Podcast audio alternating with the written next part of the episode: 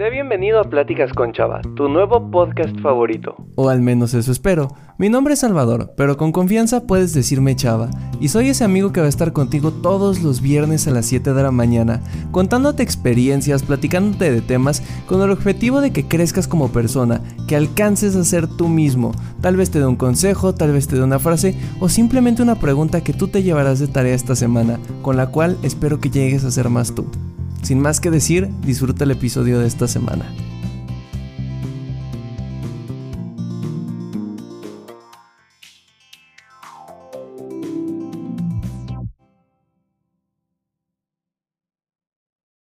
Muchas veces decimos no te crees expectativas. Si te creas menos expectativas, la gente no te va a decepcionar.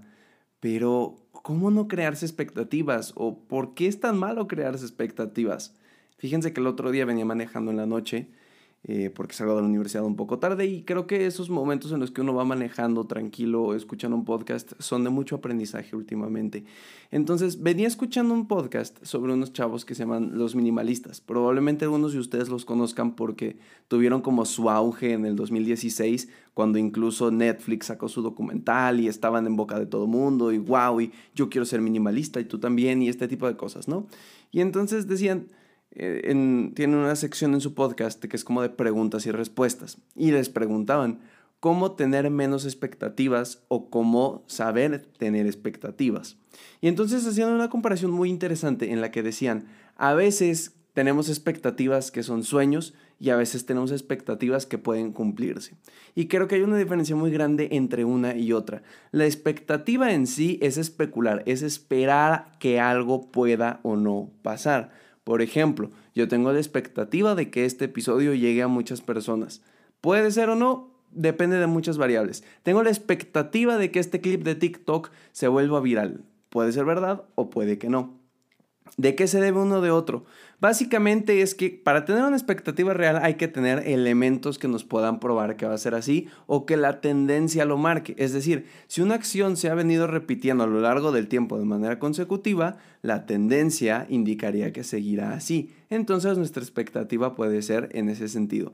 Por ejemplo, en un partido, en una liga de fútbol, ¿no? Eh, la liga italiana, durante muchísimos, muchísimos años, la Juventus de Turín fue la máxima ganadora de la Serie A, ¿no? Creo que ganó seis o siete temporadas. Me corregirá alguien en los comentarios si me equivoco. Seis o siete temporadas. Entonces era muy fácil que en la siguiente temporada alguien le preguntara a un fanático de ese equipo, oye, ¿tú crees que eh, la Juve va a quedar campeón este año?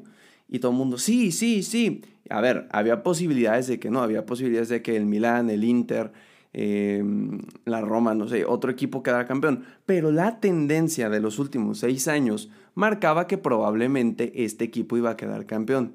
Ahora todo lo contrario con un mismo ejemplo. Aquí en México tenemos la Liga Mexicana de Soccer y dentro de esta liga tenemos diferentes equipos. Hay uno en específico que es el de mi ciudad, que son los Gallos Blancos de Querétaro que se han visto involucrados en bastantes polémicas, vale aclarar aquí el punto. Y eh, curiosamente nunca han ganado una liga. Han ganado copas, han ganado alguna que otra cosa, pero una liga de fútbol mexicana jamás. Entonces, una expectativa que cualquier hincha, fanático e incluso ciudadano de Querétaro tiene es ver a los gallos campeones del torneo Apertura o Clausura, ¿no? ¿Puede ser real? Sí. A ver, probabilidades hay mientras sigan en la liga. La realidad es que en los últimos años el Querétaro no ha hecho, a partir del 2015 no ha hecho un gran papel. Entonces la tendencia nos marca que no. Y no hay problema, uno puede decidir creer que sí, esta temporada vamos a quedar campeones. El problema es cuando esa expectativa se eleva a tal nivel en el que dependemos o nos genera una reacción muy eh, grande cuando no se cumple, cuando no se hace. Cuando yo dije, el Gallos queda campeón y no quedó y pum, me vengo para abajo y me siento muy mal y no sé qué hacer con esta salida. Ahora, claro, a ver, el ejemplo de fútbol es muy burdo, la verdad, pero es para ejemplificar.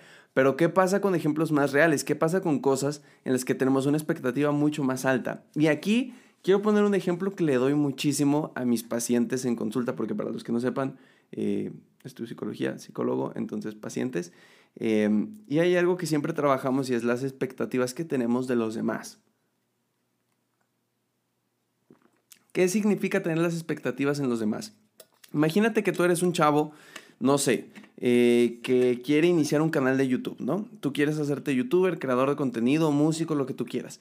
Entonces, tú estás pensando en plantear solo a tus papás como, oigan, a ver, este es mi sueño, me encantaría que me apoyaran, porfa, échenme la mano, tengo que comprar un piano, tengo que comprar una cámara para grabar videos, tengo que comprar un micrófono, este tipo de cosas. Entonces, en la historia de tu vida resulta que tus papás nunca han sido de esos que comprenden tus sueños a gran escala, que siempre han querido que seas como alguien muy conciso.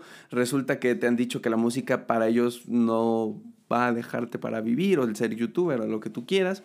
Y entonces la tendencia y los hechos del pasado marcan que probablemente tus papás no van a querer comprarte tantas cosas ni apoyarte en, sí, deja de estudiar cualquier otra cosa y vete a estudiar música. O sí, deja de estudiar y hazte youtuber. Es más, mañana mismo me suscribo a tu canal. A ver, son expectativas que uno tiene con base en creencias del deberíamos. Es que mis papás deberían de apoyarme porque son mis papás. Es que deberían de apoyarme en esto porque eh, yo les he dado mucho. Eh, y este tipo de cosas. Y después resulta que no tenemos esos hechos y esa evidencia y nada más queremos que suceda así porque sí y oh sorpresa, cuando llegamos con papá y mamá y oigan, voy a ser youtuber, no hay apoyo. Pero como creamos esta idea en nuestra cabeza de tienen que apoyarme porque son mis papás o tienen que apoyarme porque son mis expectativas de que sí lo van a hacer, obvio me van a comprar todo eso, pues ahí es cuando entra el dilema, ¿no? Ahí es cuando entra el dolor porque uno estaba esperando algo y resultó totalmente diferente. Y no es culpa, ojo, no es culpa de las demás personas el que las expectativas no se cumplan. Ni siquiera a veces es nuestra culpa. Simplemente es que ponemos, en México tenemos esta expresión, la vara muy alta, de algo que no es probable que pase. Yo puedo tener la expectativa de mañana volverme el Mr. Beast de México. Y se las dejo así, ¿no? Millones de seguidores, este, muchos videos bien virales, ayudar a mucha gente, lo que ustedes quieran. Yo puedo tener esa expectativa. La realidad es que mis números no dan para que de un día a otro, a lo mejor en unos años, yo me vuelva Mr. Beast. ¿Estamos de acuerdo? Pero la expectativa está. Y si yo la genero sin evidencia y me la compro como una verdad absoluta, en el momento en el que no pase, como un eh, avión que cae, como el coyote persiguiendo al correcaminos en las caricaturas. Y creo que es muy importante entender esto, ¿no? Porque expectativa a veces lo tachamos como algo malo. Y entonces nos la pasamos diciendo a todo el mundo, no tengas expectativas, no tengas expectativas. A ver, es muy difícil. Cuando uno hace algo, espera una reacción de los demás o de otra cosa. Es principio, ¿no? O sea, si yo repruebo, espero una reacción de mis papás. Si yo le regalo flores a mi novia, espero una reacción de ella. Si yo hago un podcast, espero una reacción de mi audiencia. Entonces, esta parte de no tengas expectativas, así como de que bórralas de tu cabeza, es muy complicado porque es algo muy humano generarlas. Más bien lo que yo diría es aprende a distinguir tus expectativas reales contra los sueños. Las expectativas basadas en evidencia, basadas en una tendencia, enseñan. Los sueños, que son estas ideas de ojalá pase, ojalá exista, ojalá sea, sin ser comprobados, sin tendencia, sin marca, lo único que terminan generando es que cuando se rompen, nos duele. Es como, como una esperanza que tenemos, ¿no? Muchas veces decimos que la esperanza es lo último que muere eh, y ponemos la esperanza en cosas que tal vez no van a pasar. Ay, espero que mis papás me apoyen en esta idea de irme a Estados Unidos a trabajar. ¿Quién sabe si lo van a hacer? ¿Quién sabe si de verdad te van a apoyar? La cuestión aquí es, la tendencia te lo indica, o sea, antes te han apoyado en otros proyectos, en otras cosas que tú has hecho, perfecto, a lo mejor y hay un resultado positivo. La tendencia marca que no y que nunca te han apoyado, pues bueno, a lo mejor por ahí va a ir el asunto. Ojo, no estoy diciendo no lo intentes. Pues chance y pega, a veces se puede haber errores en, en estas cosas, ¿no? Pero a lo que me refiero si lo vas a intentar, ve consciente de cuál puede ser el resultado. Porque una cosa es intentar esperando algo que tal vez no va a pasar y otra cosa es intentar sabiendo que lo más probable es que algo suceda así.